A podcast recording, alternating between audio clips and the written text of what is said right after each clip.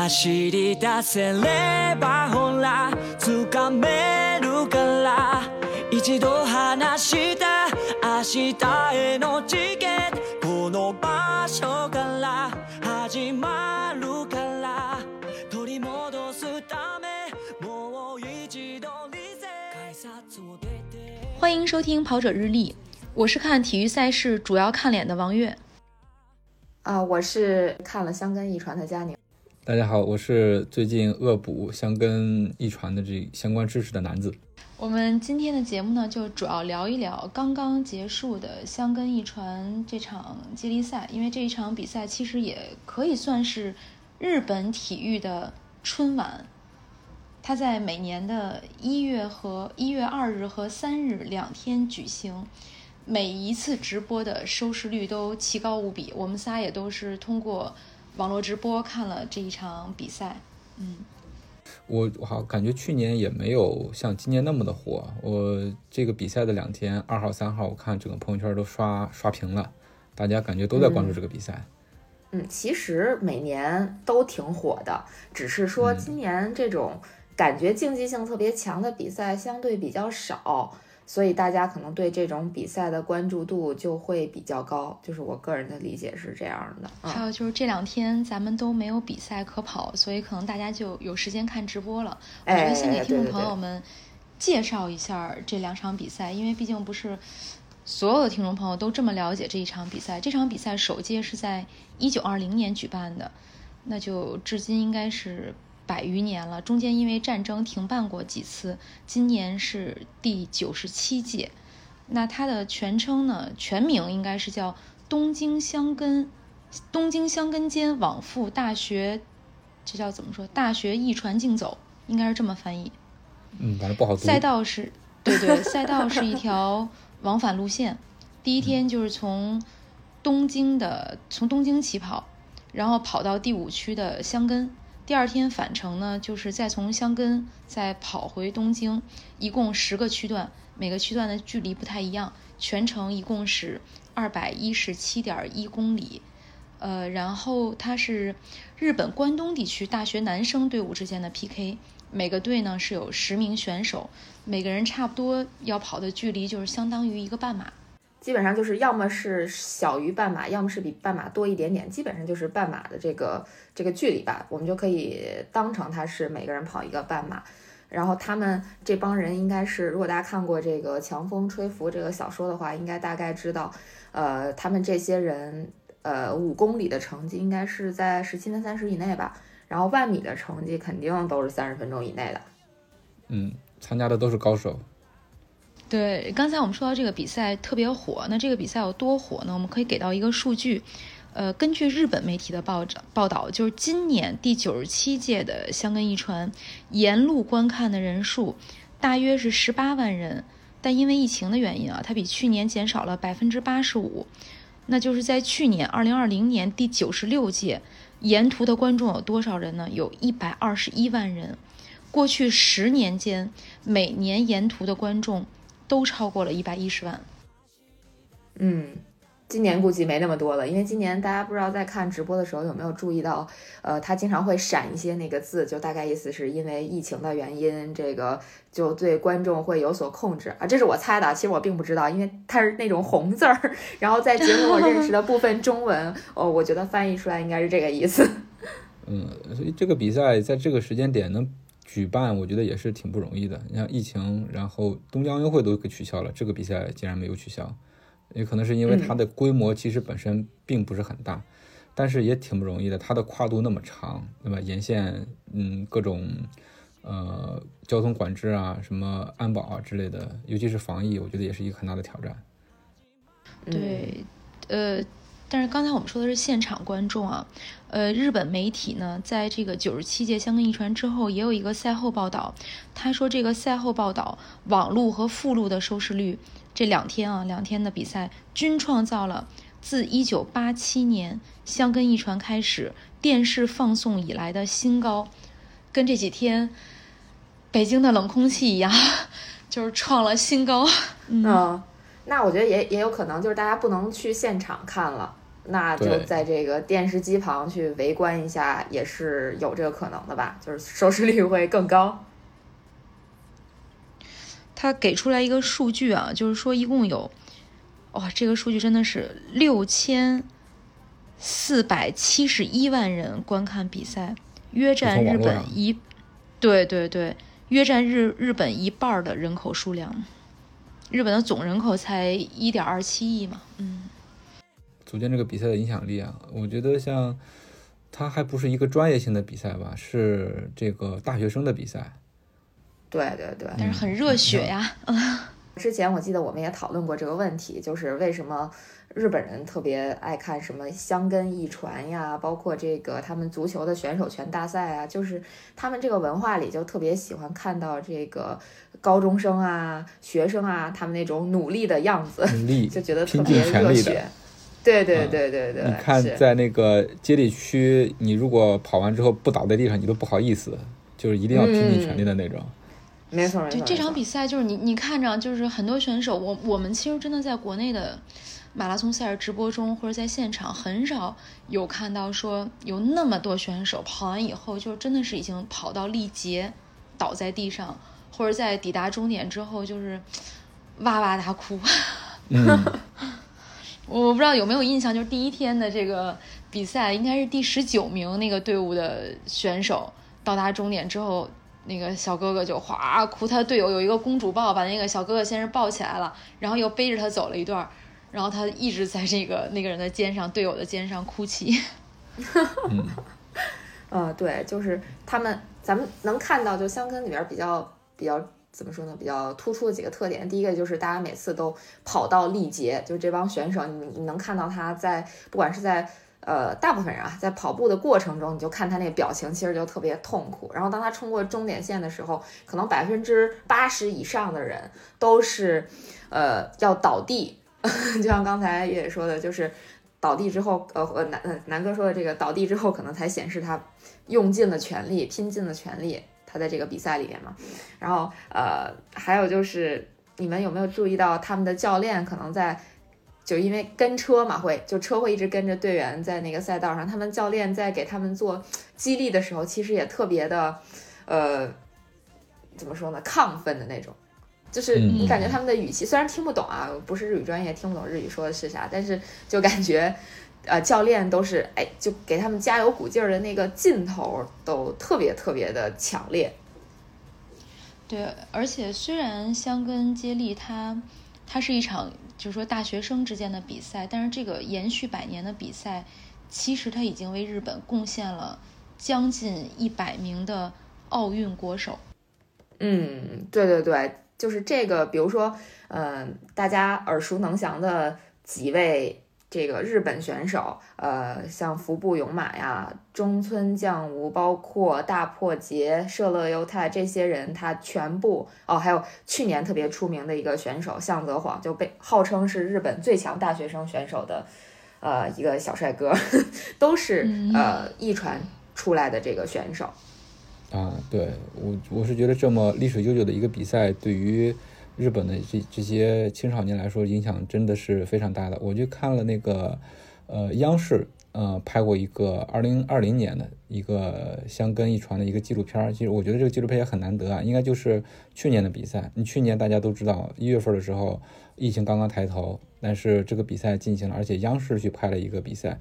那里面它的那个背景是青山学院整个备战到夺冠的一个过程，其中那个队员叫什么名字我记不得了，他就是说他为什么要参加这个比赛，就是因为他小时候看到过这个比赛，看到过那些人在跑，他也那个时候他就想成为像他们一样的人，所以就这么一代一代的这么传承下来了。嗯，没错。其实青山学院本来应该是今年大家会揣测他，他毕竟六届五冠嘛，所以今年大家也揣测说青山学院能否连续夺冠。虽然今年青山没有夺冠，但是青山他是在复路的时候疯狂追逐，他他在网路的时候应该是排在第十一位的，就是没有拿到种子权，但是在回程呃一路追到第四，差点就超过了第三名，呃，真的非常厉害。呃，因为青山值得一提的就是之前月姐一直在 Q 我，就在我没录之前在 Q 我说的，我一直在追的一个小哥哥，其实也没有追了，就是去年呃看上的那个小哥哥啊，是青山的一个叫去年看上的，对对对对对，他叫竹石上人，他去年是替补，就是啊，对他是一个替补，然后其实他去年是他的第四年，呃，就是第四年大学生涯，但是去年。结束之后，理论上他应该对他应该就去实业团，结果呢，他就决定，呃，蹲一级，然后再去参加一届 香根，然后今年他就跑了香根的五区，就是香根五区特别有名儿，他就是呃一直上山嘛，一直上坡到香根山了。啊，对对对，一直对是那那一棒，对那一棒那一棒叫山神路段，就我们都知道的，就大大部分人可能听过的一个选手叫。呃，神野大地，你听过吗？这个也是日本的马拉松选手，他成绩也不错，他就曾经是香根的山神，就是他是第五区的那个区间赏获得者，他挺厉害的。然后竹石上人小哥哥去年呢是这个青山的那个补给员送水的，然后 呃今年他蹲了一级之后，就今年他跑了五区，但是今年他五区跑的特别差，就是应该是抽筋儿了。呃，如果看了那个直播的人，应该能看到他应该是抽筋儿了。对对对，所以他呃就是在呃应该是呃叫网路吧，网路的时候，他那一一棒就他那个区五区，他应该是给青山调了好几个名次，就一直已经调出种子队了。结果青山在就是回东京的这条路上就不断的超人，第二天比赛的第十一名，开始时候的第十一名，一直追到了最后的第四名。最后一个区原本是第三、第四一直在追逐，然后呃有一段时间应该青山已经青呃青学已经追到了第三，呃呃两个人一直并肩，但是后来就可能没坚持住，最后还是拿了第四。那也是相当不容易。其实就可以给大家介绍一下这个区间啊，因为每个队的。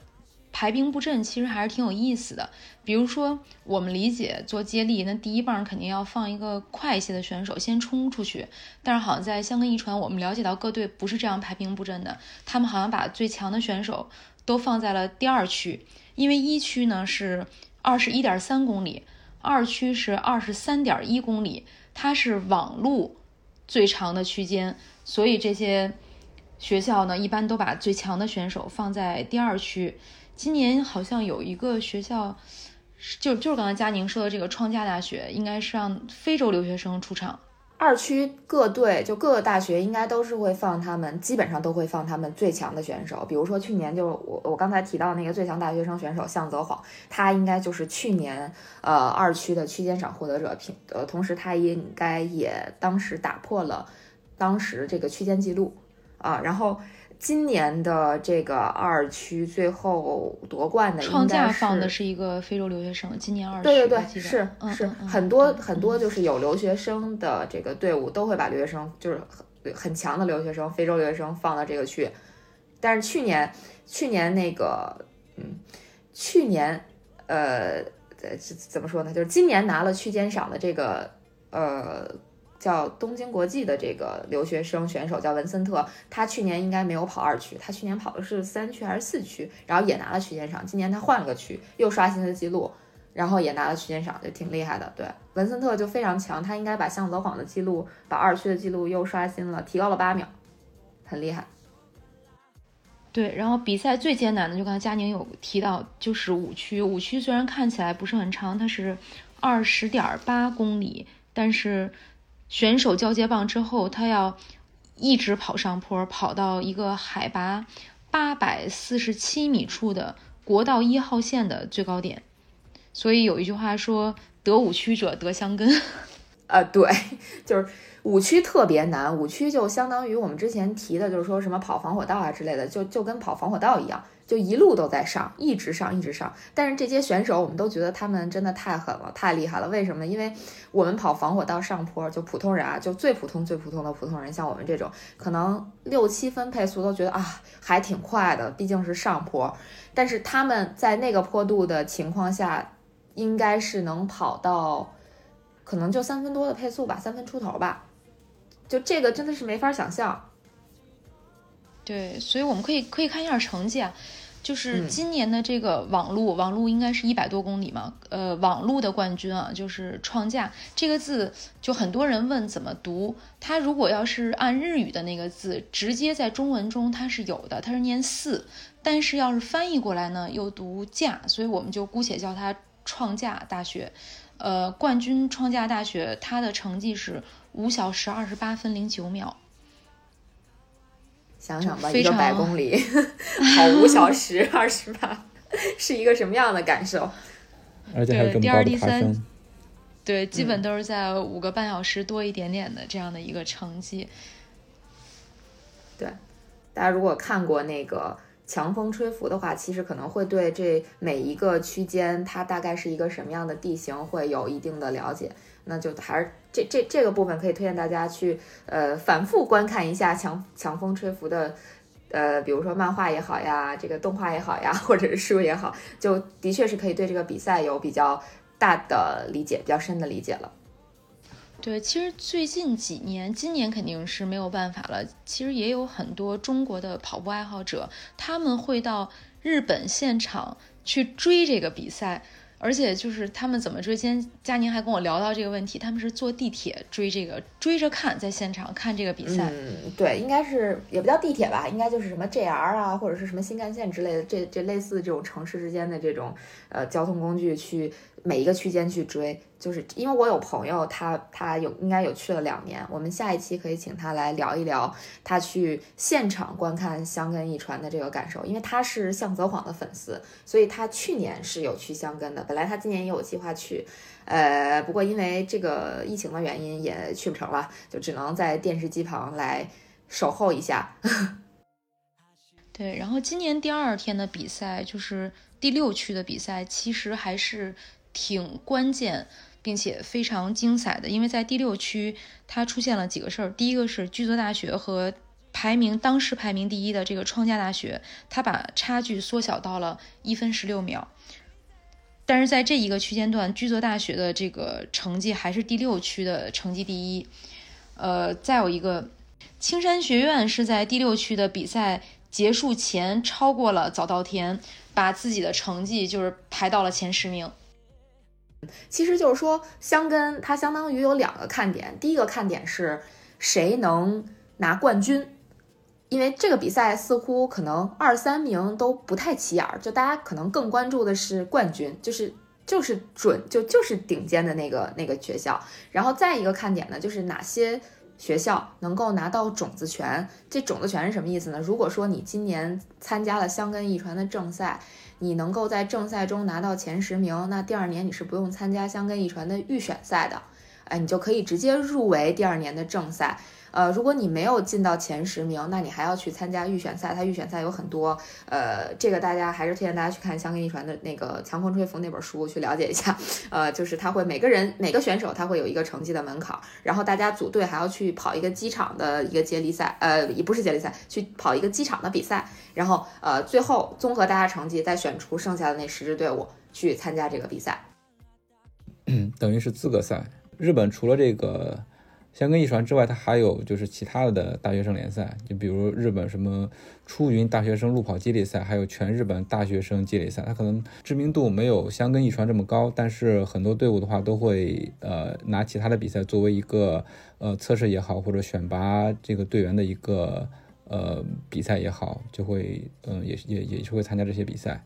嗯，没错，就是每年香根一传之前，应该还会有一个这个半马的比赛，很多大学生都会去参加香根一传之前，可能大概一个星期还是两个星期之前那个半半马比赛，作为一个呃测试，呃，看看自己这个到底能跑到什么样。然后包括其实香根不是说大家想象就仅仅只有十个队员去参赛，他们其实都是有替补的，而且很多学校会临时换人。就是先报上十个人，然后真正比赛的时候是不是上这十个人也不一定，他是有换人的权利的。往年应该是每每场比赛就是整场比赛每个学校可以换两呃换四个人吧，然后今年应该是可以换六个人，就还是有一些规则上的变化的。对，嗯，据说今年青山的主将就没上，也是按照赛前的那个状况吧。呃，我看这个纪录片的话。呃，一个队参加集训的人，就是集训的人会多达四十多个人，然后到最后确定参加比赛的话，一般是十六个人的大名单。然后到现场的话，你报上去名单之后，还有可能会换人。我看那个纪录片里面，他是，呃，名单上面如果是黄色的，就是就是被换上来的人，但是好像是被换下去的人就不能再就比如说把他排到其他的榜次。我不知道这个，呃，具体的规则我们要再研究一下，是不是有很多可以关注的地方。而且他有他他他这个比赛里面还有很多其他的跟其他的比赛不太一样的一些规则吧，就比如说。呃，接力第二天的话，第二天他们出发的名次是按照这个你第一天的这个成绩来的，就就比如说我对第一名比第二名，呃，第一天快了一一一分多钟，那么他就会提前一分多钟出发，到了这个一分多钟之后，第二名才开始出发。但是的话，第二天落后第一名十分钟之后的队伍会统一出发。对对对，对，就是不会说是拉的太长。没错，这还有一个规则是那个在最后一棒，其实去年就去年就对对对，最后一棒其实这个是一特特惨烈的一个事儿，就是如果说最后一棒你落后第一个到达的人，就你这个学校落后第一个到达的学校，呃，二十分钟吧，二十分钟，对，二十分钟，二十分钟以上，那你就不能去。做绶带的接力，因为他们每个人身上都挂一个那个，就是就有点像咱那个礼仪小姐那绶带似的那个东西，就是接力带。呃，如果说对那个接力带，如果说你落后二十分钟以上，你就没有办法去呃亲手传递接力带给你的队友，你的队友就会就直接先出发，就到了二十分钟，他们就要出发了。去年出现的一个名场面就是应该是。东京体育大学还是日对日本体育大学就出现了断代，而且那个断代不是说离得特别远，感觉好像就是几米之内的事儿，嗯嗯，就哪怕就就可能一秒钟他就能他的队友就能接到那个那个接力带了，就没接上。哎呦，当时那个场面哭的叫一个惨呀，真的是绝对是香根的名场面啊，就看着觉得特别心酸，觉得哎呀这么努力了，最后还是没有没有成功吧，就那种感觉。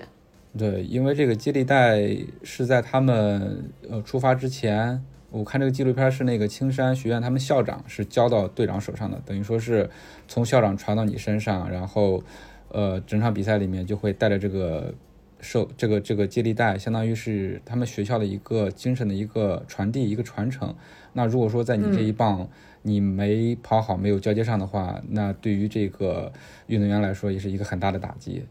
所以，嗯，大家会看到他哭的真的是撕心裂肺啊。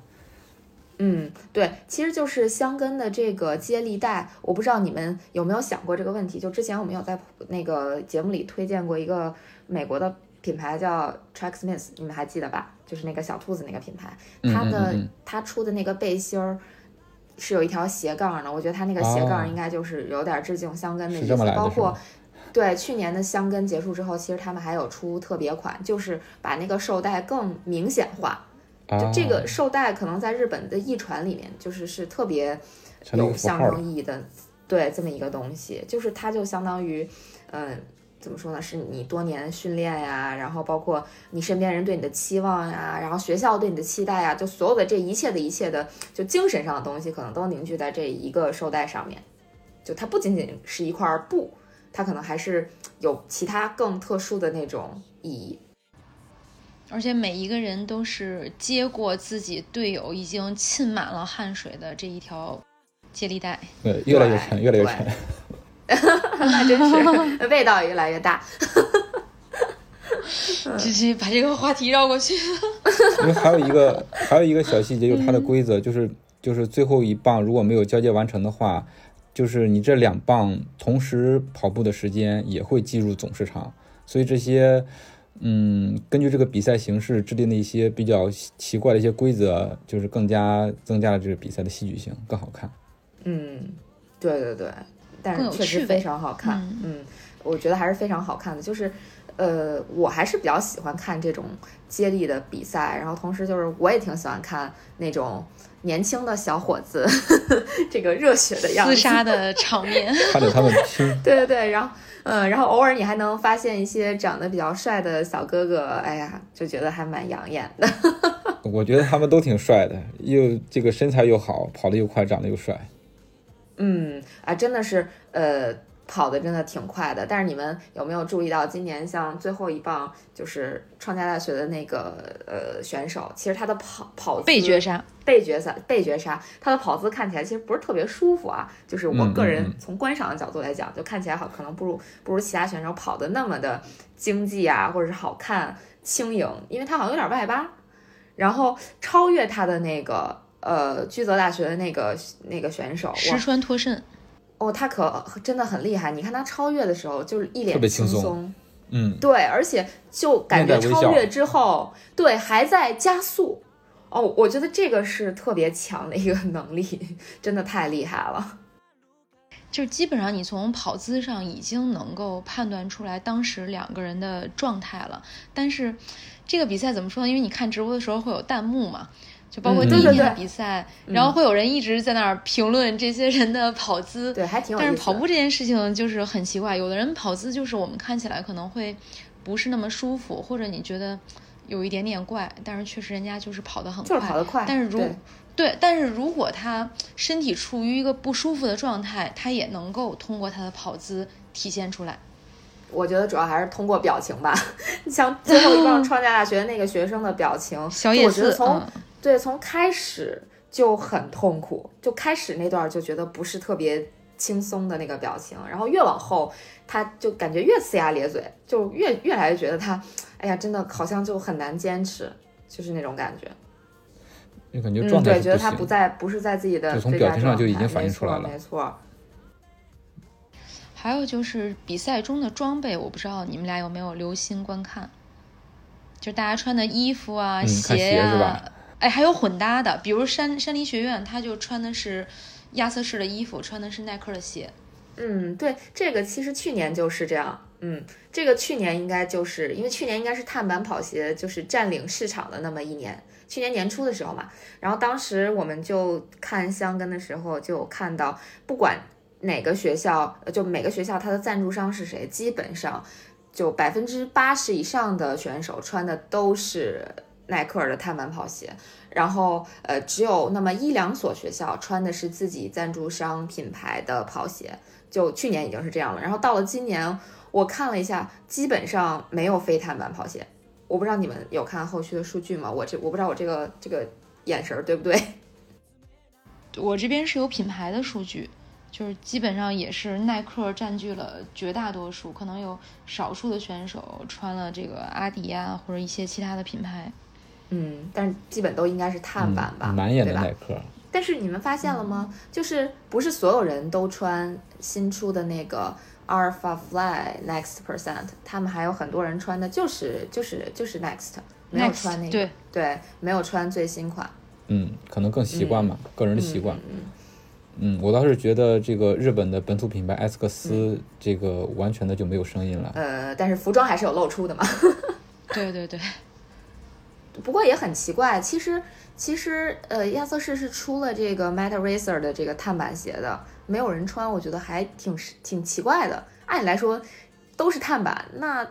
这么说的话，就是碳板之间的差距还是有的。我也不知道是不是这么理解。嗯，难道是埃斯克斯埃斯克斯这个市场做的还是比耐克要差一些？嗯，可能碳板市场确实是对，就因为阿迪新出的碳板，前一段时间我们也有跟其他的国内的精英运动员选手聊过，他那个碳板鞋，我觉得厚度是没有问题，但是它，我我感觉会滑吧，啊、就是因为刚出的时候，可能大家也都在、嗯。呃观察它可能鞋底的纹路比较浅，就太浅了。嗯也许可能在水对在这个水有水的地面呀，或者是相对比较平，呃摩擦力小的地面，可能抓地力就差一点儿，可能会有这这方面的问题。当然咱也没穿过，所以也不敢妄评。对，然后还会有非常少数的人穿日本的本土品牌美津浓啊，也非常少，就几个人吧有嗯穿。嗯，是的，对，但是美津浓，据我所知好像是没有碳板的，那他们就是能穿非碳板的跑鞋去跟碳板去竞争，我觉得还是很有勇气的。技术上创价经落后了。四驱的选手，创创价嗯四驱的选手穿的就是美津浓，嗯，嗯，那真的很厉害了。嗯，今年创价的这个排名布阵应该也是有一些有一些调整的。我记得好像去年最后一区就是十区的区间赏是创价的一个学生，叫什么我又忘了。然后他今年应该是跑了，就跑了第一天，应该没跑第二天，可能就是四驱，我忘记了具体的。嗯，你说创价大学四区是吧？对对对，旗津熊大。呃，名字我已经不记得了。呃，反正今年就是，其实大家还有一个话题，就是说那个今年二区的这个区间上，包括那个破区间记录的这个这个队员，老想说球员，不知道为什么，就是呃，这个这个人人数快追上一个球队了哈。嗯，对，就是文森特嘛，他就很多人说这个人今年大二，应该大二或者大三，说他可能大学四年应该要分换四个区去破区间记录。就是非常实力非常强的一个选手，嗯，那他这个实力真的是强啊，呃，有些人大学四年都不一定能参加得了这个比赛，可能就一直替补，一直替补。没错，是，所以他就是跟他跑同一区的选手就会比较惨，感觉，因为不可能抢他的位子。但是怎么说呢？比赛就包括像这种比赛，我们可能大多数人其实都是作为观众。的角色出现的，但他可能带给我们的每个人的激励啊，包括带给你的感受啊，都是不一样。其实这几天，我想你们俩应该也都是一样，把《强风吹拂》又拿出来 重新读了一遍。对对对，真的就重新再看的时候，这本书还真的是特别容易让人看得进去。重新再看第二遍的时候，又有不一样的感受。嗯，对，而且就是。呃，其实我觉得第一遍看完之后，我也就看完了。我可能对香根没有没有很深的理解，但是看完第二遍，我发现我好像还就我是一个看书不记情节，然后不记各种内容的人，就看完就完了。但是我看完《强风吹拂》第二遍之后，我感觉好多内容我还挺印象深刻的。比如呢？分享几个让你印象深刻的内容。哎呦，其实印象最深刻的应该就是灰二跑最后。最后一区，然后拼尽了自己的全力。但是漫画跟书可能结局有点不太一样，不太一样的感觉吧。就是有时候可能会混。就灰二在跑最后一区的那种内心的那个感受，呃，感觉还是挺就是挺印象深刻。然后包括那个阿走，就是他在准备香根过程当中，他的那个情绪的转变，呃，也挺印象深刻的。就从最开始还是挺抵触这帮。跟他好像不是不在一个 level 的人，跟他一起要去跑香根，然后到最后就觉得这帮人都这么努力，然后大家一起要去拿这个种子权，而不是去争第一名。就这个我也印象很深刻，就是不是说大家去参加这个比赛就一定要拿第一，因为每个学校其实它设置的目标是不一样的。就它因为只能有一个冠军，而且有争冠实力的其实不是所有队，呃，有些队它的目标可能就是设置我就是要拿种子权。就这个其实我觉得我也印象挺深刻的。我没有看书，我这两天正在补习这个《强风吹拂》这个动画片儿，但是我看完了一个，就是刚才我说的那个央视拍的纪录片儿。这里面的话，我有几个点比较印象深刻的吧，就是，嗯，青山学院这个教练叫袁进吧，他是零四年接触的这个队伍。那么他的这个计划并不是说一上来我我我这个明年或者后年就要夺冠，他其实做了一个十年的计划，这个对我印象非常深。他说每次的话就只达成往前迈半步就能达成的目标，然后每次达成一个小目标，慢慢慢慢的话就达成最终这样一个大目标。你看他零四年接手队伍，在零九年的时候就五年之后获得了这个参赛的资格，然后到了一五年香根首冠。就真的是十一年的时间，真的是十年磨一剑，这个对我印象还是蛮深的。他其中有一些话，我觉得说的还蛮有蛮有意思的，就是说，他说人在自己确定目标的一瞬间，就会马上变得很帅，就是说人不能一直发呆，停滞不 前。对我我我觉得这个说的真的是，就是你一旦有目标的话，其实你的精气神都不一样了，所以你自然而然就会变帅了。嗯，还有就是他在。最后的时候夺冠的时候就说了一句话，就是他这个背景是香根，其实之前已经是呃四连冠了，然后中间是有一年没有没有拿到冠军，然后他在这一年的话就是提前准备，最终的话又重新把冠军拿了过来。他这个比赛之后就说了一句话，说是呃一旦站到顶点的话，那你看到的就是和第二名、第三名完全不一样的风景，就是他还是想看那种绝美的风景，就是就是竞技人啊，他对这个成绩对这个。嗯，名次的追求是真的是到了一个极致啊！嗯，这就奥林匹克精神嘛，更高、更快、更强呀！你看南哥还真是下了功夫，因为在我们三个人决定录这期内容的时候，当时说大家都要去查一些资料，做一些准备。后来南哥就说他直播当时看的不多，他说我主要靠你们俩了。然后我当时在群里说了一句冷冰冰的话：别靠。我一说靠不上，但但是确实香根值得看了。对，值得看，是的，值得看。看完纪录片，现在正在补习这个动画片。看完动画片，然后准备看书了。但是确实，香根走出了很多我们耳熟能详的这种高手吧，就很多，就是大家真的觉得，比如说像刚才我提到的，像大破节，他之前也是代表早稻田大学去参加过香根一传，啊，现在已经是非常非常有名的马拉松选手了，对吧？嗯，也是也是很帅气。嗯，对，然后大家也可以关注一下之前提到的向泽晃，他他也很厉害，他应该是会代表日本去参加奥运会，啊，应该是五千米哦，还是万米的场地赛吧？那就期待一下今年的东京奥运会能够顺利的举办。那关于香港一传呢，今天这期我们就先聊到这儿。佳宁要今天给大家做一个推荐。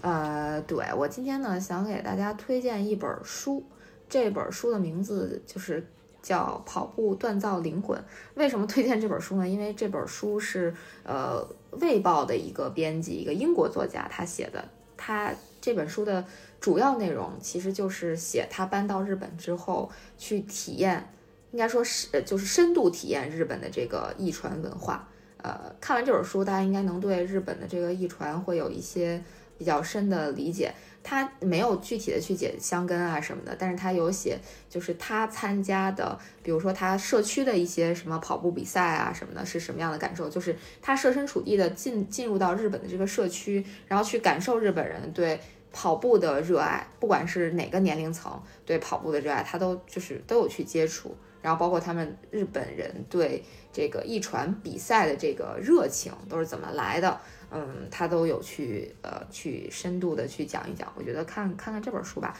应该可以作为呃大家对日本跑步文化的一个初步了解的这么一个入门。那这本书应该不是小说，它是一个见闻型的，是吧？嗯，对对对对对，它应该就是一个纪实文学，纪实文学，对对对，嗯，就也很好看，而且有助于你了解日本的跑步文化。对对对，主要是说话间我已经下单了。啊，哇，南哥动作总是这么快。嗯，对对对，这个书我我是在 Kindle 上看的，然后呃，我觉得很快你就可以翻完啊。然后他就在讲自己，比如说呃，自己觉得自己跑的已经挺快的了，然后又在这个怎么说呢，在追逐更更好成绩的过程中，他也经历了一些波折。然后他到了日本之后，想去参加日本当地的跑步俱乐部，呃，也遭受了一些呃。加引号的歧视，哎，反正写的还挺有意思的。然后包括他看到日本的这个中学生对跑步是一个什么样的态度，我觉得也特别有意思。我记得当时他就讲，他说这个日本中学生对跑步这件事儿是是热爱吗？就他都不知道，他就写他的邻居每天早上五点钟就起来去跑步，一个初中的孩子吧，就是天天都是这么练。他都觉得有点不可以理解，就觉得哎呀这么苦，为什么会有人这样去练？呃，就还挺好玩的，锻造灵魂的。对，锻造灵魂。最先被安利的人回答了这个问题。嗯嗯嗯。好，嗯，那我们今天的节目就到这里了，感谢大家的收听。如果你觉得有料有趣，赶快订阅我们的节目，同时推荐搜索关注“跑者日历”微信公众号服务号以及小程序，更多精彩内容等你发现。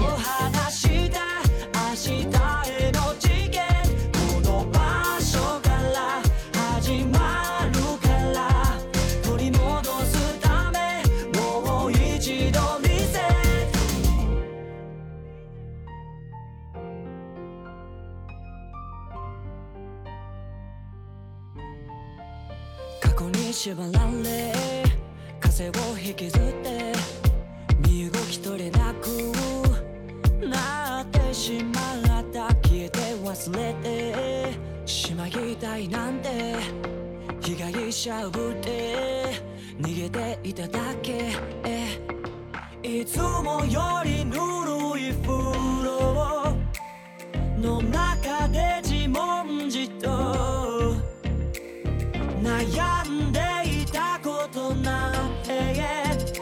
寂寞